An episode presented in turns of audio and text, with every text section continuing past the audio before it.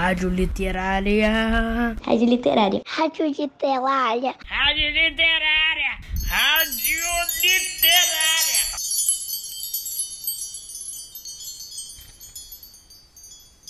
Olá, meus leitores dos quartos e quintos anos do Maitá. Vocês estão na frequência da Rádio Literária. Eu sou Inês Sá, professora de literatura do Colégio Pedro II, e sejam bem-vindos ao programa A Hora da Literatura.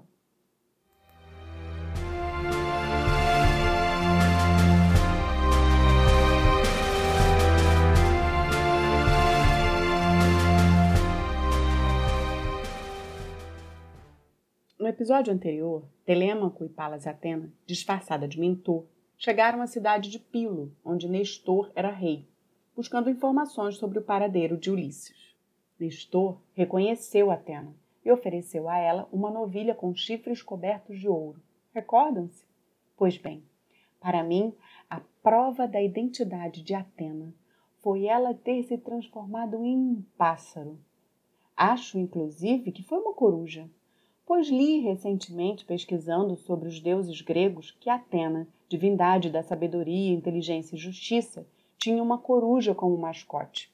Minha aposta é de que ela levantou o voo bem na frente de Nestor, como uma linda coruja com penas brancas e pretas e olhos enormes de um amarelo dourado.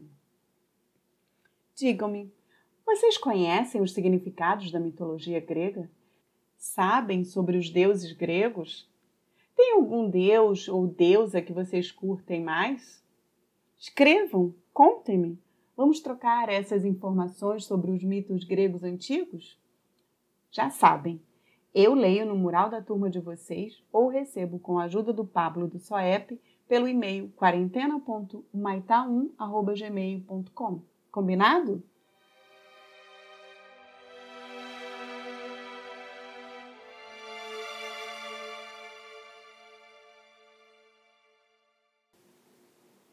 Agora vamos ao capítulo 4. Quando os dois rapazes, filho de Nestor e Telêmaco, chegaram ao palácio do rei de Esparta, havia uma grande festa. Era o casamento dos dois filhos de Menelau. Foram recebidos com muita consideração, como era costume, sem que ninguém lhes perguntasse nem mesmo seus nomes. Mas durante a conversa, Menelau começou a contar fatos da guerra de Troia e citou com muita amizade o nome de Ulisses. Telêmaco, comovido, enxugou os olhos no manto.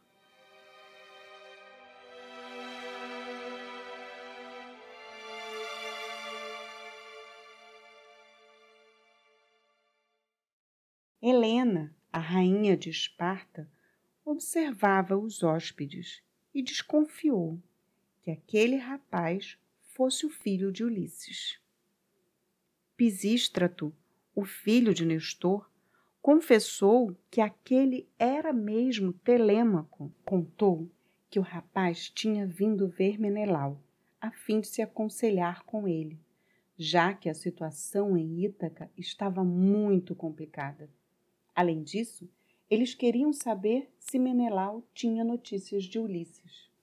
Todos se entristeceram por pensar na infelicidade de Ulisses, que não conseguia voltar para casa. Mas então Helena começou a contar que durante a guerra Ulisses, uma vez, tinha se vestido de mendigo e tinha conseguido entrar em Troia. Ela, Helena, o havia reconhecido e acolhido em sua casa e Ulisses tinha-lhe contado seu plano de trazer o cavalo de madeira para dentro das muralhas. E então Menelau lembrou que quando os gregos estavam dentro do cavalo de madeira, puderam ouvir a voz de Helena, que de fora chamava por eles. Assim, conversando e contando histórias, todos se acalmaram e foram dormir. Só no dia seguinte é que Menelau interrogou Telêmaco sobre o motivo de sua visita. O rapaz contou a ele tudo o que estava acontecendo em Ítaca e pediu-lhe que dissesse a verdade sobre Ulisses, se o tinha visto morrer ou se sabia que ele estava vivo.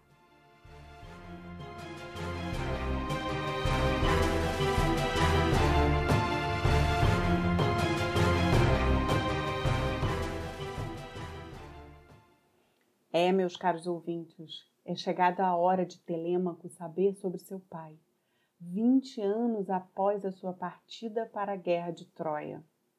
Será que Aliterces, o velho profeta de Ítaca, tinha razão? Ulisses estava vivo? Ou será que os deuses Poseidon e Hélio, ainda ofendidos com Ulisses, lhe tiraram a vida? Querem descobrir? Então não saiam daí. Daqui a pouco a gente volta com a continuação do capítulo 4, aqui na nossa Rádio Literária.